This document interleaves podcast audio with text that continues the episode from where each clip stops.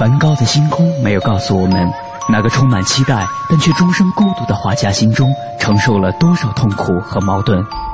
他只是静静的流转，安静的有些绝望。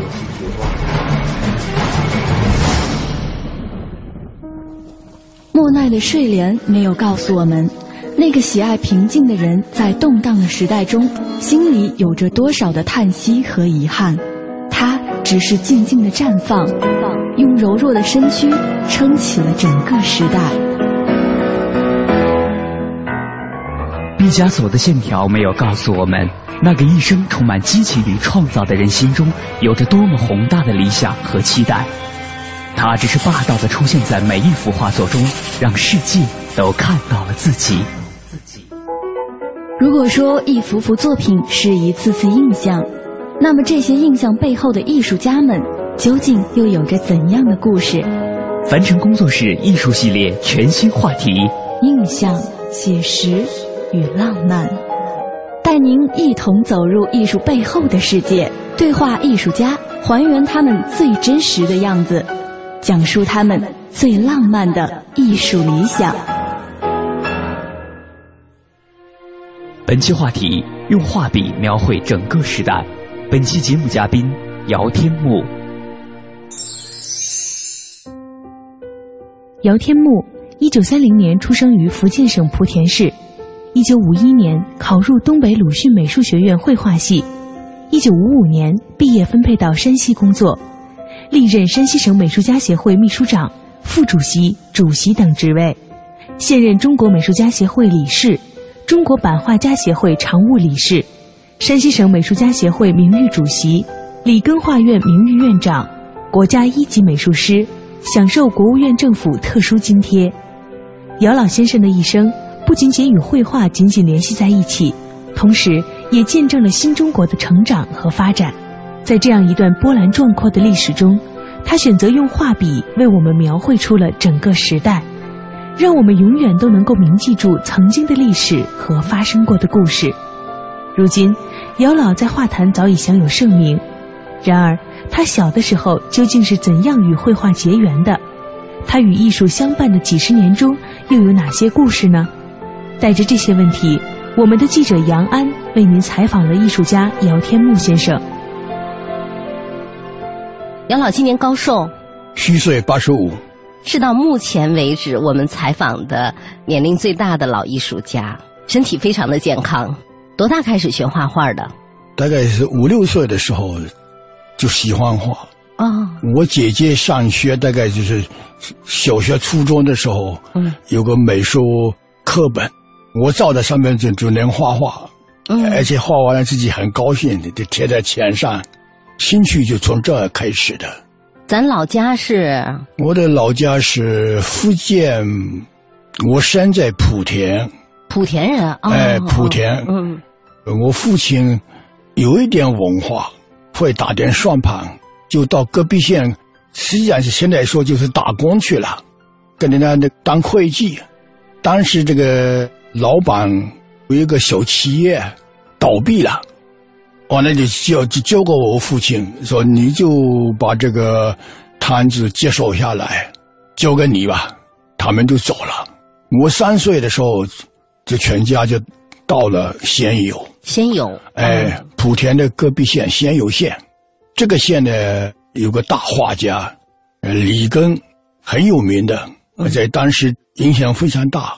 因为我小的时候喜欢画画，就看过李根的很多画。有的时候也临摹，后来上初中的时候啊，有个同学，他就问我，现在李根的一个徒弟叫张英，就在城里头画画，你愿意不愿意去看去？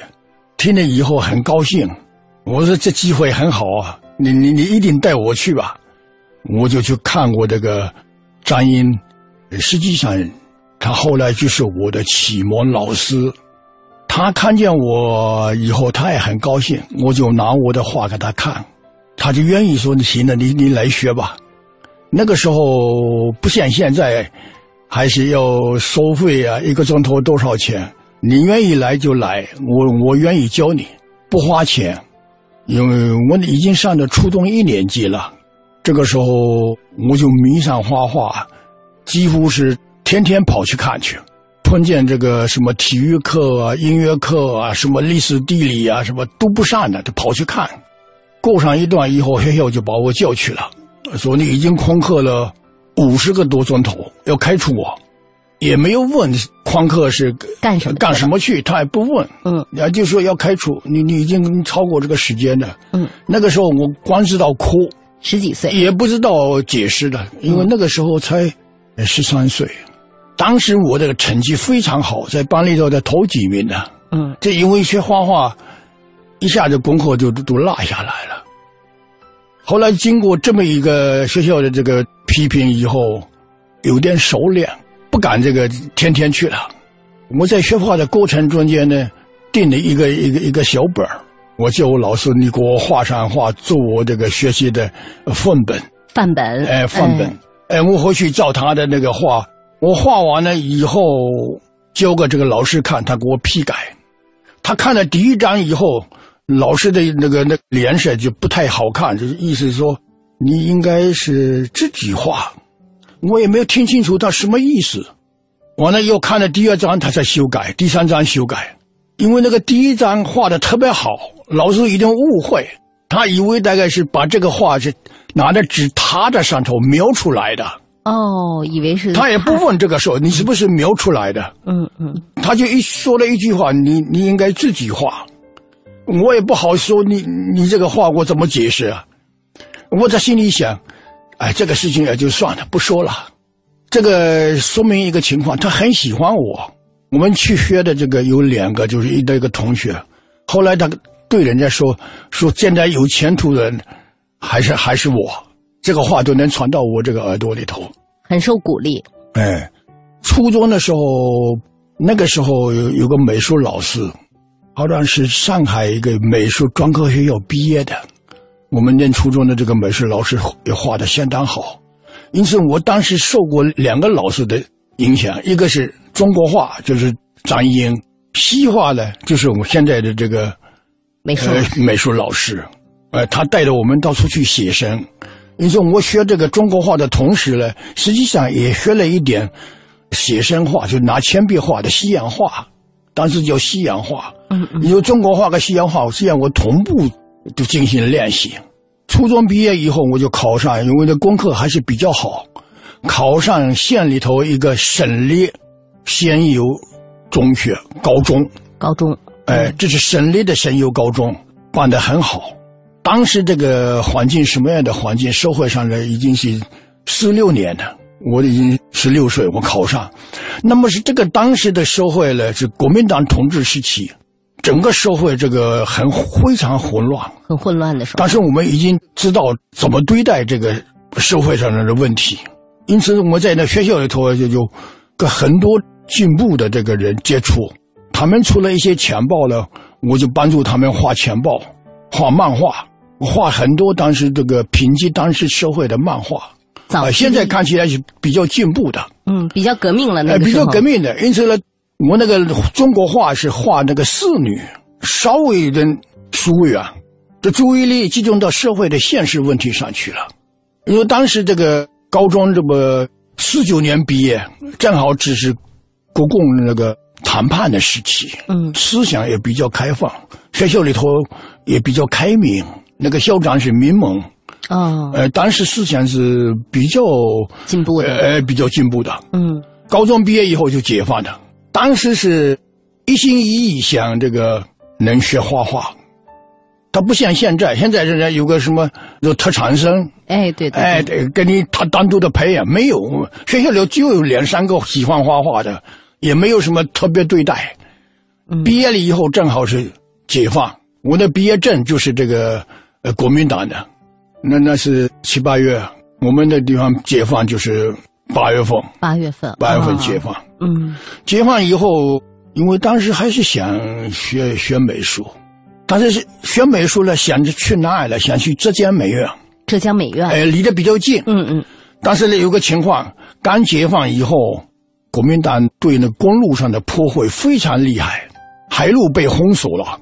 去浙江去考试要到学校去考去，海路被封锁，公路了被破坏了，信息不通，什么情况都不了解，不知道他怎么招生的，哪个时间要考试，什么时候应该去，都不清楚，没有这个信息，因此在家就等，等的也比较长，因为当时身体也不是太好，一直到了五一年，五一年了。哦，就等了家家都等了两年，就为了等信息，差不多就等了两他就等这个信息。嗯。两年以后，他信息就比较通了啊，我我就知道，当时福建有一个师范学院，有个美术系，这个是是要招生。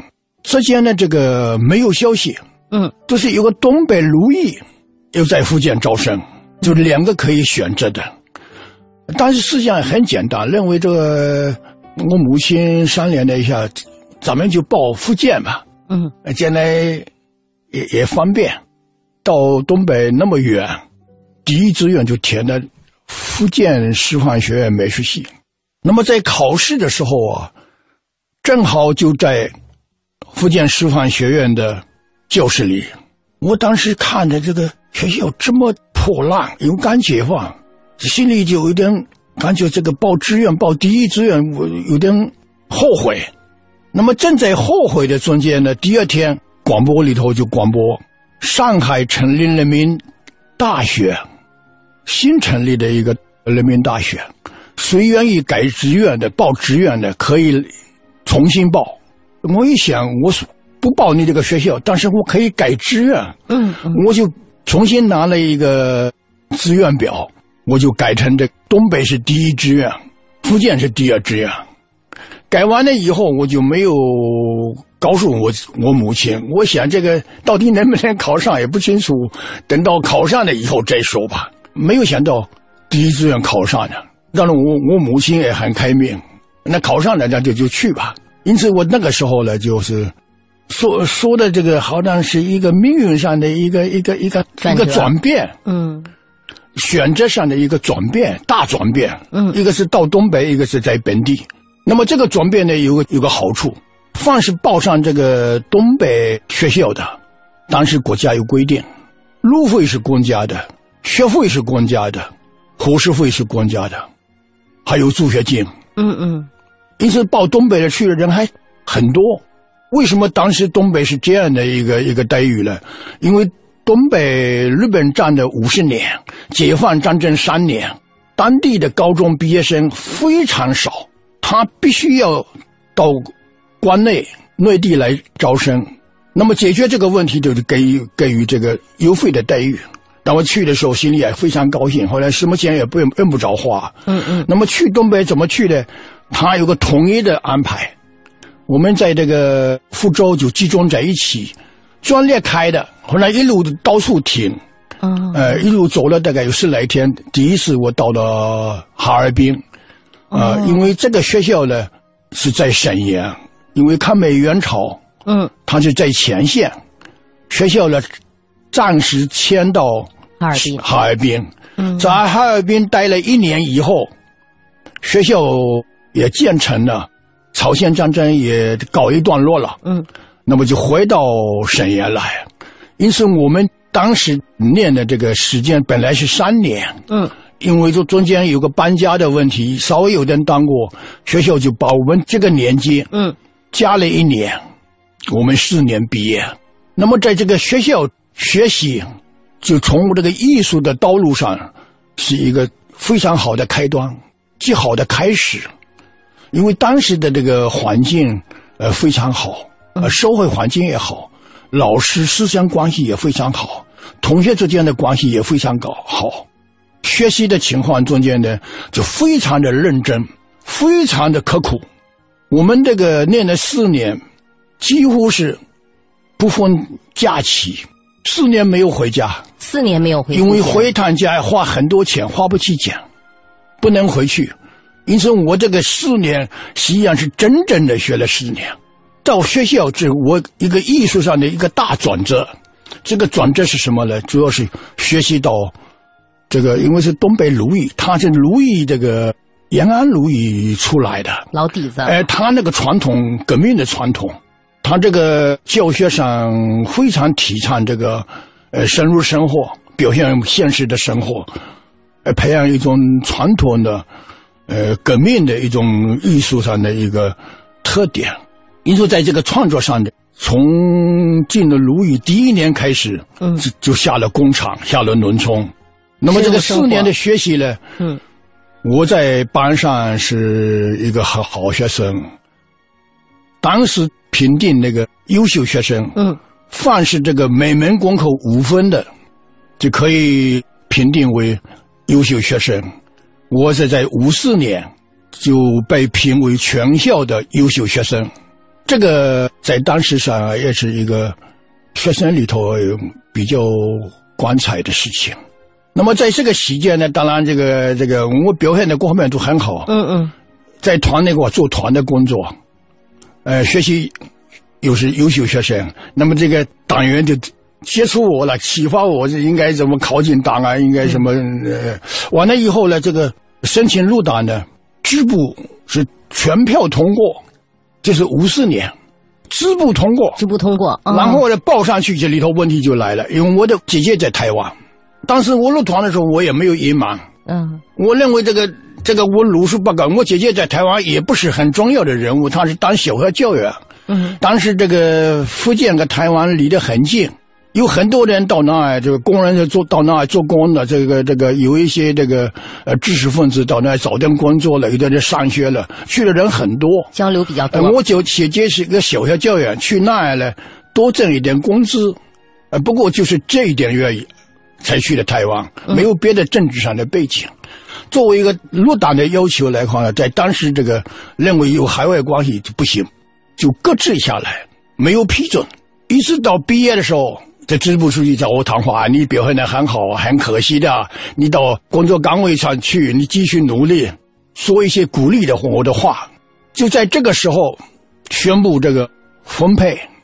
当时像我这个一个优秀学生，在班里呃也是这个数一数二的这样的一个人，应该说是一个好学生吧。嗯那那么这个留校的，他应该是最好的是留校，我就没有留在学校，这我心里也清楚。那么这个分配这个的时候，就会把我分配到山西。我也想着哎去哪儿都一样嘛，也没有更多的这个考虑。嗯领导的决定有他的道理，他肯定是认为我政治上有些情况不便留在学校。那么我到了这个山西是一九五五年，没有想想到我到了山西以后，人家把我分配的当当中学教呀中学老师，啊，中学、中学美术老师。嗯。这个东西我当时也感觉奇怪，我不能留在学校，又这个分配工作当中学教员，因为在当时来讲的话，这个美术人人才是很缺的。嗯。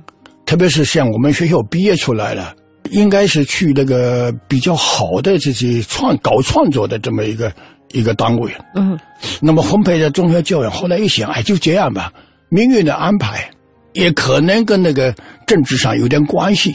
教了一个学期之后呢，我整理那个我的行李材料的时候，发现学校有一封信，嗯叫做毕业生调查表。调查表里头的主要项目里头说，你对这个分配工作有什么看法，有什么意见？后来我想，哎，就填一下了，我就填说我分配当中学教员，我认为不合适，嗯应该调整。就没有想到学校非常重视，因为我在学校有比较大的影响，那老师都认识我。嗯嗯信寄走之后，我等了很长时间，我都不清楚找怎么回事，嗯怎么就没有下下文？我就跟那个学校的一个教务长写了一封信，他很快给我回信说这个事情已经报到中央教育部、中央文化部，共同发了一个通知，提出应该给你改改变分配。后来我接到这个信以后呢，我感觉很奇怪就改变，我我没有任何消息有人告诉我，我就找了这个当时就文化局，文化局，我不敢直接找教育厅，嗯。因为我是教育厅的人，我怕他不不愿意放我，嗯。我找这个文化厅，因为当时要人的单位，他一般的就是他愿意要。那么就那个到了文化局，文化局的那搞人事人，哎有啊，有一封信，我拿出来你看吧。他信上写的这山西省这个教育厅、山西省文化局，嗯，我有天为的工作分配不合适，应该给他调整，调整后回报中央。呃，我一看这个信，那口气很硬的，这这调整不调整，你最后你还得交代了。对对对，完了以后，我就找了教育厅，因为找教育厅也是不愿意放我。嗯，呃，他当时这个人才也很缺的，嗯，一直给我磨，我一直也是找他，最后提出来意见说，你能不能留下来进修去吧？进修完了以后再回来。我一想，这进修也不是那么容易的事，而且进修了三年四年以后，夜长梦多，到底怎么改变，我都不清楚。我提出来，我说我还是考虑要走。那么最后呢，人家就是说，你如果要走的话，那你就你学校的校长同意，嗯你可以走。哎，后来我就想着最后一关，我就找了我们的校长。嗯校长听完了我这个介绍以后，他很同情，他说：“行了，我给你写信吧。”嗯，我说：“你准备怎么写？”他说的：“学非所愿，愿非所学，啊，合适的人顶替可以走，就说你有合适的人顶替才能走。嗯嗯正好我们是师范，当时叫师范，第二师范，第一师范的一个美术教员呢有点情况，要调到第二师范去，他一调去我就出来。那么五六年这个出来之后呢，当然我就调到这个刚才说的文化局，文化局底下有一个美术工作室，嗯，那是搞创作呃主要是搞创作了。啊，我就调去了。当时呢，没有想到年底调去的，过了个年，已经中央文件下来了。嗯凡是是文化局底下的音乐工作室、美术工作室这几个工作室，艺术类工作室全部取消取消了。啊、取消了。那么这个期间呢，取消的时候呢，山西省文联知道了，他是想到这个地方取消的单位，我挑上几个人到他单位去，挑上五个人，我是其中的一个人，我就被挑到山西省文联去了。我的命运就在这个时间，这个一个大的改变。嗯因为到了山西文联，山西文联就是从山上下来的老革命，而且他们那个业务能力相当强的，呃，包括赵树赵树，理嗯哦，领导人里头还有这个李群曙光。那么去这个单位，他要挑人的话，就挑这个大学毕业的成绩比较好的，我就被挑进去了。五六年就在他那个画报社，山西画报社，嗯做那个编辑工作。到了五七年，我这个领导提出来说我我想搞创作，但是呢，我缺乏生活。我我在东北是东北的生活，在老家是福建的生活，山西的生活我我一点不清楚，不了解了。不了解。后来领导很快就答复我，说行了，你这个主意很好，我们答复你，你下去吧。我说能下多长时间？三个月。五七年三月三月三四月份下去，等到回来了以后，房又开，了，房又已经进入一个反击的阶段了。反右。哎那我这个、嗯实际上我说这个意思就是说，我躲过五七年的反右这一劫。对于走过了那段跌宕起伏的历史的人来说，意外在一定程度上改变和造就了他们。如果没有之前的下放经历，也许姚老后来的绘画道路也不会如此顺利。但是，生活的道路却不会就此一片通途。接下来，姚老又会遇到哪些挫折和考验呢？稍后回来，听我们为您继续采访画家姚天木先生。我时常漫步在小雨里，在小雨中寻觅。小雨像一首飘逸的小诗，常萦绕在我心里。在没人的雨中更显得孤寂，但我脸上并不流露出痕迹。每当小雨飘过，总唤起我的回忆。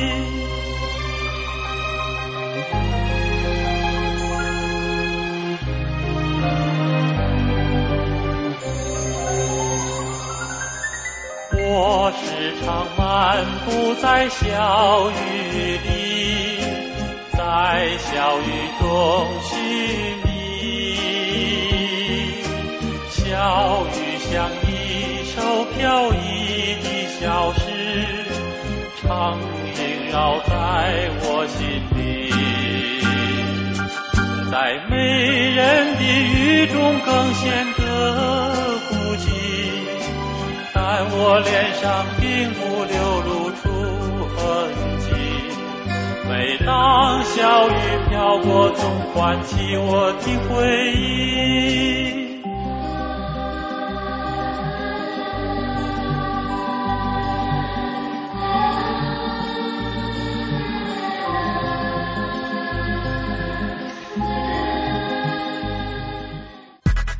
听说凡尘工作室开通微博了，不但可以和节目组及时互动，还能提前看到节目预告呢。哦，真的吗？快告诉我怎么做。我只告诉你一个人，听好了。拒绝复杂搜索，不用思考揣测。我们不是神秘派，我们是凡尘工作室。现在就登录新浪和腾讯微博，输入“凡尘工作室”，或者在搜索栏直接输入“凡尘工作室”的汉语拼音，即可找到我们。非凡的凡加清晨的晨，凡尘工作室一搜搞定。凡尘工作室，让艺术的快乐伴您轻松每一天。欧度照明，对，就是欧度照明，全国招商零二零三九九三五九八八。我是赵薇，厨房电器我选万和，热水器我更选万和。联邦三十年，中国好家具，联邦家私，中国家具领导品牌。奶瓶三十五，背带裤一百二十九，学步车四百六十八。姐，这小家伙开销可不小呢。唉，自从儿子出生以后啊，我都好久没有买过新衣服了。你姐夫也不送我花了。姐，过日子不能光靠省，还得学会经营呢。你得学学理财了。据我了解呀，白银投资就不错，只看一根 K 线图，二十二小时随时交易，模拟一次就会做。你边带宝宝边做白银，什么都不耽误。是吗？你再详细说说。你呀，发条短信八零八到幺二幺幺四了解一下，免费咨询。好，八零八幺二幺幺四是吧？我现在就发条问问。白银投资让你的生活更美好，发送短信八零八到幺二幺幺四，发送八零八到幺二幺幺四，免费开户做白银。投资风险需谨慎。中国广播音像出版社隆重推出的《中国广播经典系列朗诵 CD 光盘》，既有夏青朗诵的唐诗三百首，也有方明的播音作品专辑，还有集合齐越、葛兰、雅坤、于芳、姚科等中央人民广播电台老中青三代播音员精心演绎的配乐朗诵光盘、中外名篇经典诵读和红色经典作品朗诵。朗诵作品风格多样，赏心悦耳，是中国朗诵艺术的优秀典范。产品均随碟附有作品原文，是学习、欣赏和正音的难得佳品。欢迎登录中国广播网查询，咨询电话：零幺零八六零九二五幺幺，零幺零八六零九二五幺幺。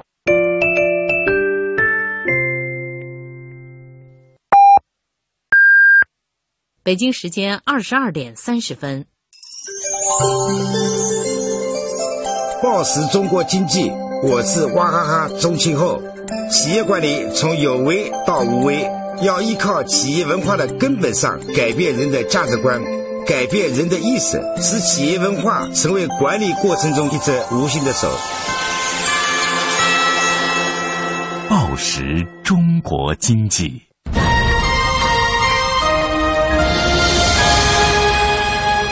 济之声，进一步的声音。经济之声，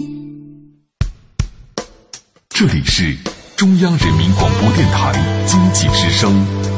每当夜晚来临的时候，瞬间，瞬间，瞬间，可以成就未来，变成故事，铭记终生；也可以石沉大海，无人问津，被人遗忘。瞬间稍纵即逝，但每一个瞬间又是那么真实。写实艺术家们努力捕捉瞬间的真实，用纸张承载的画面化作永恒的思考。印象、写实与浪漫，记录最真实的艺术人生，感悟最浪漫的艺术理想。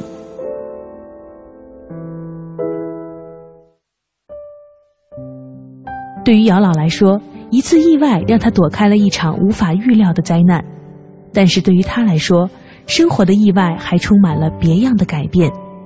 下放到农村的经历会给他带来哪些感受？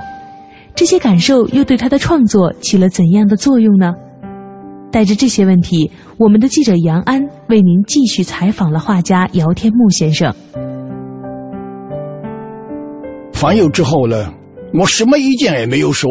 哦，那么我的同志之间呢，有两个大右派，领导认为我这个跟右派划不清界限啊，什么有这些情况，跟他们住在一起，有没有更多的揭发他们？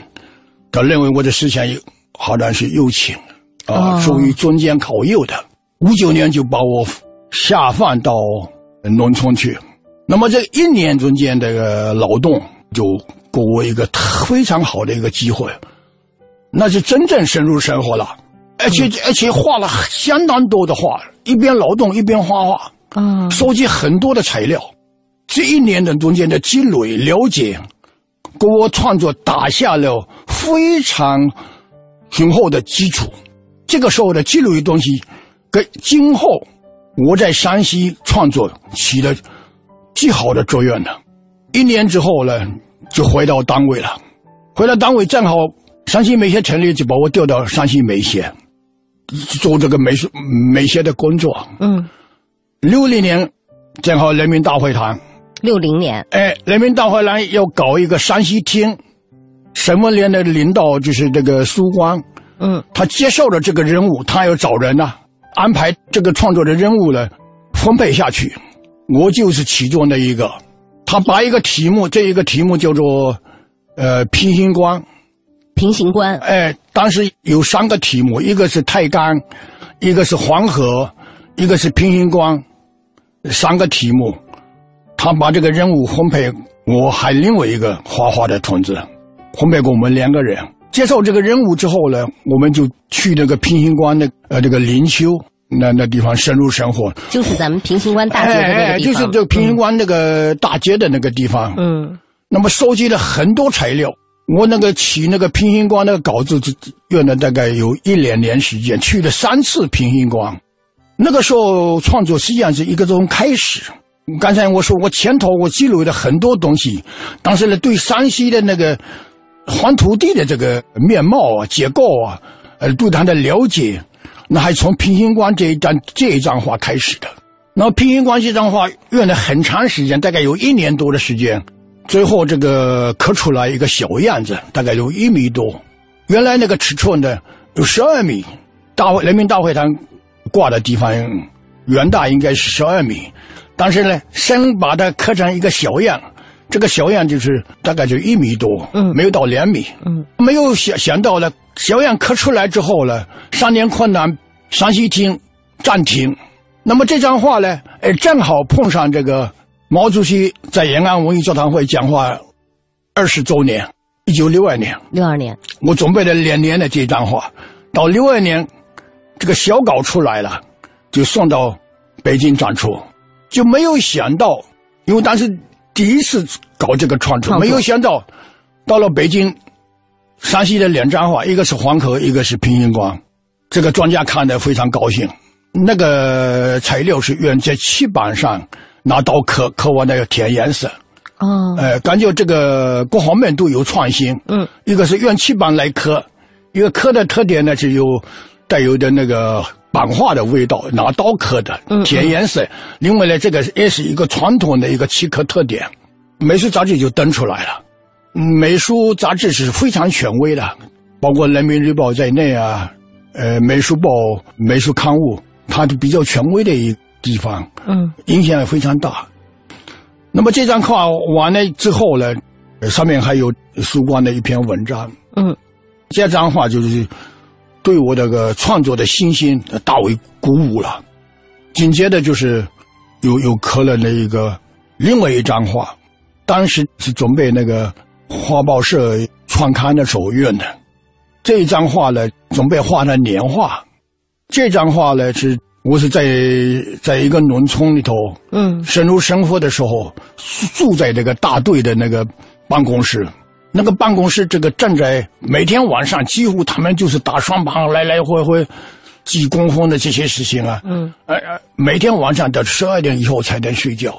嗯我还当时一想，我就把这个题材啊，就这个场景作为一个年画来来表现。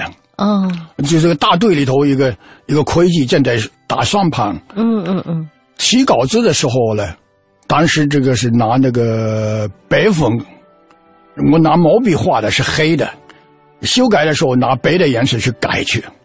稿子起完了以后，拿给领导看，嗯，领导一看，哎，怎么像版画？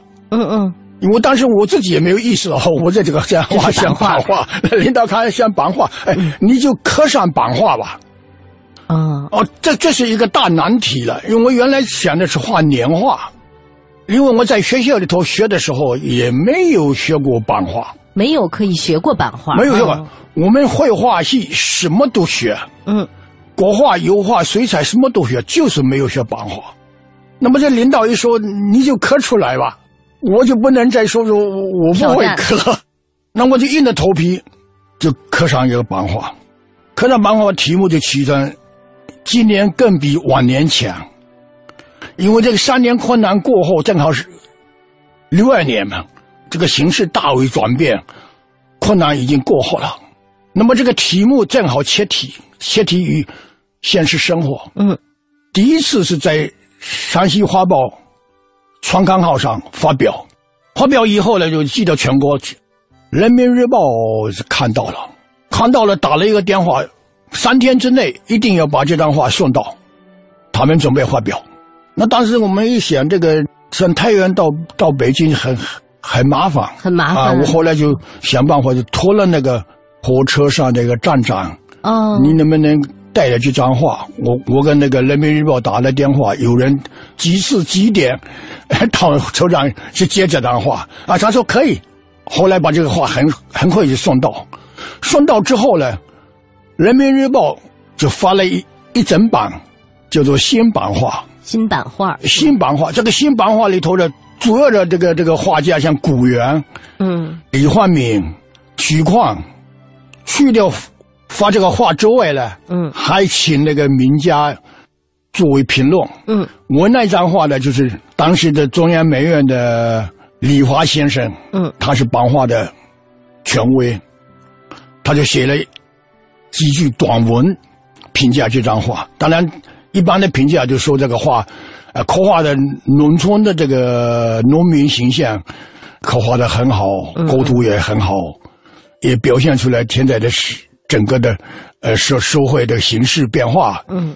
也没有想到，因为我第一张这个版版画，我为了应付这个任务，不得不刻出来。没有想到，这个画能够在《人民日报》发表，而且这个得到这个名家的这个呃好评。嗯，那么有了第一张以后，下面这个就不好再收编了。因此呢，我这个就就就想办法说，我有第一张，我怎么能想想刻第二张？对对。哎，然后呢，自从这个开始，就进入。版画的创作的路上去了，因为我当时根本也没有想到，我学的只是当时在这个学校学的是绘画系，小的时候学的是中国画，跟着那李根的那个徒弟学那个中国画，就有版画没有学，没有想到这个版画受到好评，而且这个一直从那开始，真正这个。刻了四十年，四十年。那么这个第一章以后刻了第二章、第三章、第四章，基本上都有比较好的影响。特别是头几次这几章，第二次这个这个刻的时候是在六四年，六二年刻完了以后刻了第二章，六四年，六四年正好是建国十五周年，嗯，入选了、呃、第四届全国美展，天津艺术博物馆。收藏，收藏了，这是第二章。那么第三章、第四章呢？第五章，一连刻了三章，六五年一下一连刻了三章。嗯，三章呢是参加了华北年画版画展览。那这个当时这个一个人参加三章的也不多，我的三张里头呢，两张被中国美术馆收藏，一张呢被对外文委出版，作为一个宣传品向国外宣传。嗯，因此就没有想到，说我我搞版画，在其实短短的那么，大概就是从六二年开始，嗯，短短的那么三四年。三三四年时间，嗯，这个成果是是在当时来看的非常不容易。嗯，那么进入这个第三章、第四章以后，就是六五年，六六年文化大革命就开始了。嗯嗯，那文化大革命开始就基本上停顿了，不画画了，不画画了。哎，一直到七五年，嗯，就是文化文革的后期，才开始画画，开始画画，又开始画，开始画的我还不是版画，嗯。因为当时这个基础的一种思潮还影响在脑子里头，认为版画表现现实现实的这些呃活动很难办，很不好办。那我就当时就就画什么了，用这个工笔画，就就是中国中国画工笔画，工笔画，哎，工笔画作为一个年画就是了，还是年画的哎，做年画的形式出现，实际上是中国画的工笔画，嗯，画了在艰苦创业的日子里。在艰苦创业的日子里，哎，表现大寨。当时就考虑一个一个事情，又不是画领袖人物，嗯，又不是画大寨，因为当时这个文革的后期吧，农业学大寨哎，农业学大寨这个喊得很亮。你说画大寨的哪一个方面呢？画大寨创业的时候，嗯，因因此呢，这个重点就放在这。创业的时候最艰苦在什么时候呢？有个大寨的英雄人物叫贾金钗，嗯，他在石窝里头。打石头，打石头，哎，雷坝的石头，嗯，打了一辈子。那么这不不管是夏天冬天都在那地方开山啊，开山，哎，打石，哦哦，雷坝，嗯，这个环境是非常的艰苦，哎，他们吃在工地，嗯，天气再冷的时候弄点火烤火，嗯，因此呢，我的题目就是在艰苦创业的历史，这样的话就把这个大寨的这个艰苦创业的这个。更能深化一点，嗯，不是表面。当然，这里头也穿插一些小情节，学毛选，学毛选。嗯，对对对烤火的时候，有点在念毛选，这个就有点按照现在来来来看的话，就有点牵强附会。但是呢，你要说这个，他们是在毛泽东的思想指导下的一个大寨的一个先进单位的出现，这也也可以说得通的。这是在艰苦创业的日子，这是去写生过的。这是这我去了大概好几次，因为在住的那个地方，有的时候将近一年多跟他们搞那个呃展览。展览啊，嗯，搞展览就住在大寨有一年。嗯，因为这这大寨的一草一木都很熟悉。当时呢有个说法，就是说不要画真实的人物，嗯，不能画的太像，去掉毛主席座位，其他的不要画的太像。因此，我画的贾金钗这是真人的，嗯，啊，因为他这个他就是一个老农嘛，嗯嗯，也没有担任任何职务的，因因此这个其他的人都不是写实的，就是那个贾金才是写实真人。艰苦创业的日子里，哎，然后是呃冰天雪地，嗯，呃烤火，选毛选。就算在极其苦难的日子里，姚老也从来没有放弃过绘画的理想和信念。绘画早已不仅仅是他的一种创作手段，更成为了他心灵的一种出口。接下来，他又会怎样继续自己的绘画梦想？生活又会给他带来哪些全新的考验呢？明天同一时间，听我们继续为您采访画家姚天木先生。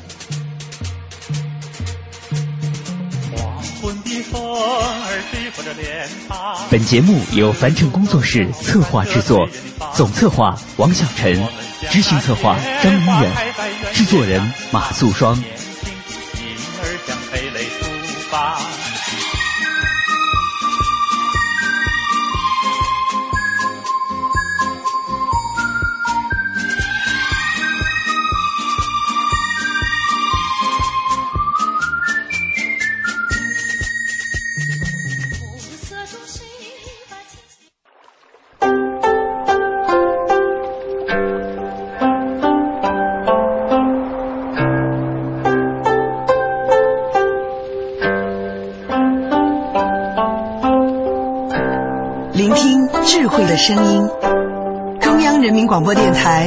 经济之声。进一步的声音。经济之声。您即将收听到的是《非常科学》。探索发现，聚焦科技瞬间，感悟新知，记录地球故事，零距离破译人类生存奥秘，跨时空探索宇宙恒久之谜。非常科学，不一样的视角，的视角，不一样的科学。非常科学由中央人民广播电台经济之声与中国科协联合推出。听众朋友，大家好，欢迎收听《非常科学》，我是亚楠。自从电脑诞生以来，电脑技术的发展便一直高歌猛进，一路向前。现在，电脑早已经永久性的紧密结合在了我们个人生活结构和社会结构之中，它已经成为对社会具有重要意义和在经济上必不可少的事物了。除了逃避尘世、独居山林的隐士，现代人的生活都多多少少与电脑有关。尽管电脑技术已经成为我们生活中的一个公认的组成部分。我们中的大多数人也都把电脑看作是理所当然、应该拥有的东西，但我们对它的认识真的充分吗？对于它带给我们的危害，我们又真的了解吗？今天的非常科学，我们将和你一起来说一说电脑对我们的一些新影响。我们知道，几乎每一项电脑技术的重大成就和新的应用，都会带来正反两方面的结果。我们现在听到了很多具有建设性的意见，不仅有外行的意见，还有专家的意见。归纳之后，主要有以下几点：一是一些著名的电脑科学家对人类越来越依赖电脑的情况深表忧虑；二是学龄儿童的家长和教育学家抗议那些正在流行的网络游戏对自己的孩子生活的影响。除此之外，人们关注和担心的事情还有个人隐私遭到侵犯和电脑犯罪等等。先来说说雄踞电脑能力前沿的所谓人工智能的开发。这种极端复杂的科学，力图使电脑脱离目前所处的只是根据指令形式的机器傻瓜的范畴。这一领域的科学家正在设计赋予电脑的人工智能和程序，它的前景很可观。因为在科学家的计划里，人工智能可以成为一种不可思议的工具，能把人的智力进一步扩大到从未想象过的程度。但目前正在进行的研究已经可以使机器人收集垃圾、采煤、清除核反应堆的放射场了。这种新技术的阴暗面是，人们担心它会被人利用，变成潜在的帮凶。例如，有人早就建议，可以把懂得语言的电脑设计成实际上能对每一个人的谈话进行监听的工具，也可以把电脑监视器设计成能向当局汇报他们感兴趣的事情的一种有力的工具。除此之外，电脑技术的发展导致的人际关系模式改变，也引起了相关专家的注意。如果我们把目光放在千千万万拥有电脑的家庭里，会发现电脑技术已经开始导致了一些电脑迷们不顾自己的妻子和儿女，抛弃了自己的家庭责任。家用电脑破坏了男人和妻子之间的正常关系，同时因为沉迷于电脑游戏而引发的离婚的例子也接连不断的出现。不仅在国内，国外的这种情况也非常普遍。对此，哥伦比亚大学的电脑科技系的一位成员指出：“电脑已经改变了我们的交往、教育、娱乐的方式，现在它似乎又在影响我们的生育了。”这样看来，情况已经变得日益严重了。对于那些沉迷于电脑游戏的人来说，他们的家人不得不采取行动寻求控制。地区的主管机关也通过法律来限制网吧的营业时间。卫生局医务主任更是公开谴责这种对许多青少年充满诱惑力的电脑游戏。另外，有人不无担忧地说道：“网络游戏对少年儿童的心理健康可能是一种危险品，他们的身心深深陷入到网络游戏中去了。在这种游戏中，没有什么积极的建设性的东西，一切都是消灭、杀人、破坏，而且干得干净利落。对于我们中的大多数人来说，电脑的差错不会引发大规模战争，但是过度沉迷于电脑游戏却会让孩子们的身心健康产生改变。我们不能只怪罪机器。因为电脑只是一个听话的蠢货，它准确的执行主人告诉它的任何一条命令，它完美的按照指令去办事。但当指令不正确时，差错就会发生。因此，不管是对成人还是孩子，在电脑时代面前，自制力显得尤为重要。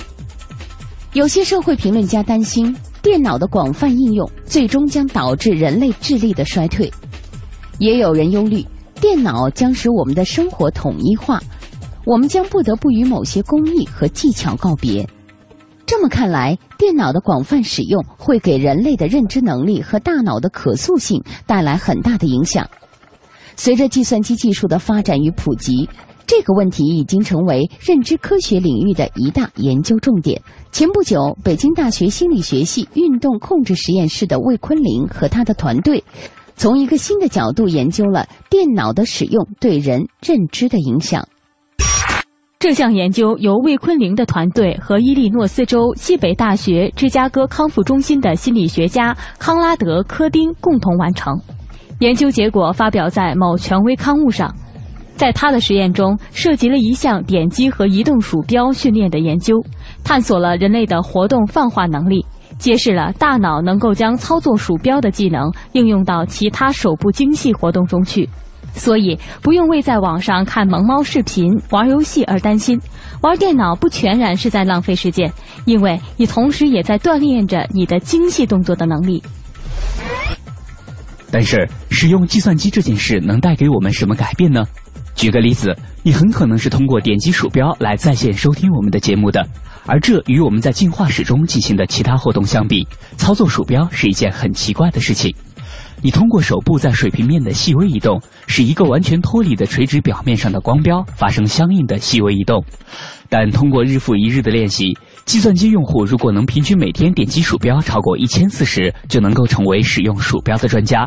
尽管很多人甚至从未意识到自己具备这种灵巧度是多么了不起的事。科学家们很想知道，这种练习是否能够影响大脑对身体其他方面的控制。研究的方法已经有了，问题是我们该怎样找到从没有使用过计算机的人？不过这也没难倒他们，毕竟中国庞大的人口基数遍布了各个社会经济阶层，从精通计算机的黑客精英，到一个世纪来生活方式几乎没有发生过改变的山区农民。现在都能从我们的身边找到。中国经济的繁荣使越来越多的人们从农村涌向城市来寻找就业机会，在他们当中，许多人就未曾接触和使用过电脑。于是，研究者便把目光移向了中国城市中广大的农民工人群。现在，柯丁和魏坤林的研究小组招募了三类人：第一类是没有使用过计算机的农民工。第二类是年龄和教育程度与第一类相当，但是在工作中使用过计算机的农民工。第三类是精通计算机的大学生，让这三组人进行对比。被研究者的工作很简单，就是让他们在两周的时间里必须使用鼠标来玩游戏。研究人员在训练前后都会对三类受试者进行一系列的标准运动控制测试。这个实验中最让柯丁和魏坤林感兴趣的是测量的普遍性。如果你学会了如何使用计算机鼠标，这项技能是否能放化到类似的运动任务中呢？为了测量研究对象执行不熟悉任务的能力，研究人员测试了不涉及鼠标的运动技能，比如当手被遮住时操控手指的位置。如果使用计算机鼠标的专业技能并没有放化到其他运动技能，那么以前没有使用过计算机的农民工应该做的远远比其他两组差。那么真实的实验效果又是否会和他们预想的一样呢？训练开始之前，开始有计算使用经验的农民工表现得更好；没有使用过计算机的人，发现用手进行精细的调整很困难。尤其是当有时候看不到手的时候，这种差异就会更加明显。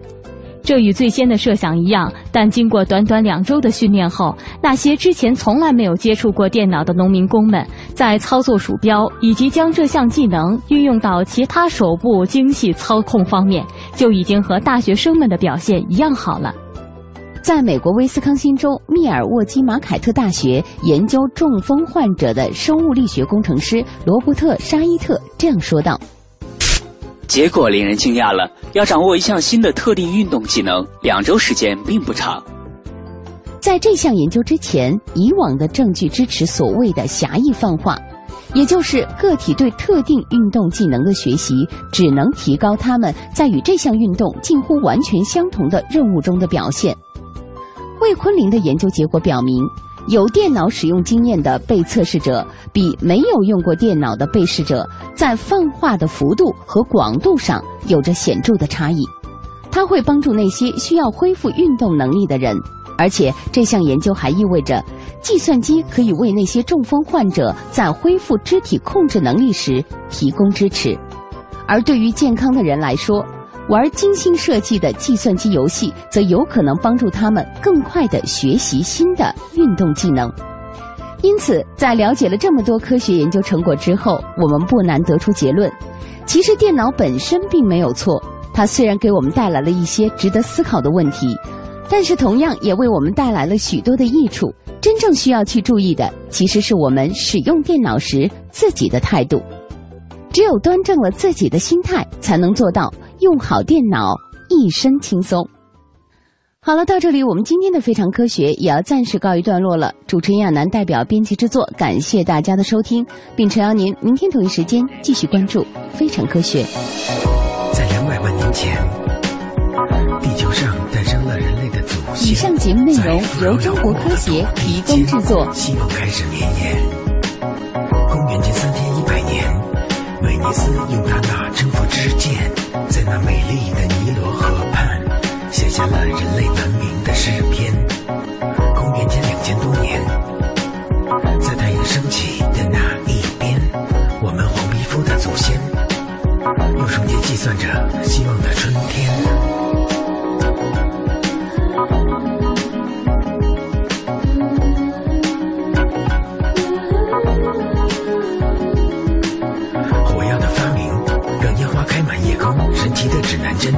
前都不再陌生。我自印刷术把历史的悠久记录，人类的聪明才智，让文明的车轮永不停止。永不停止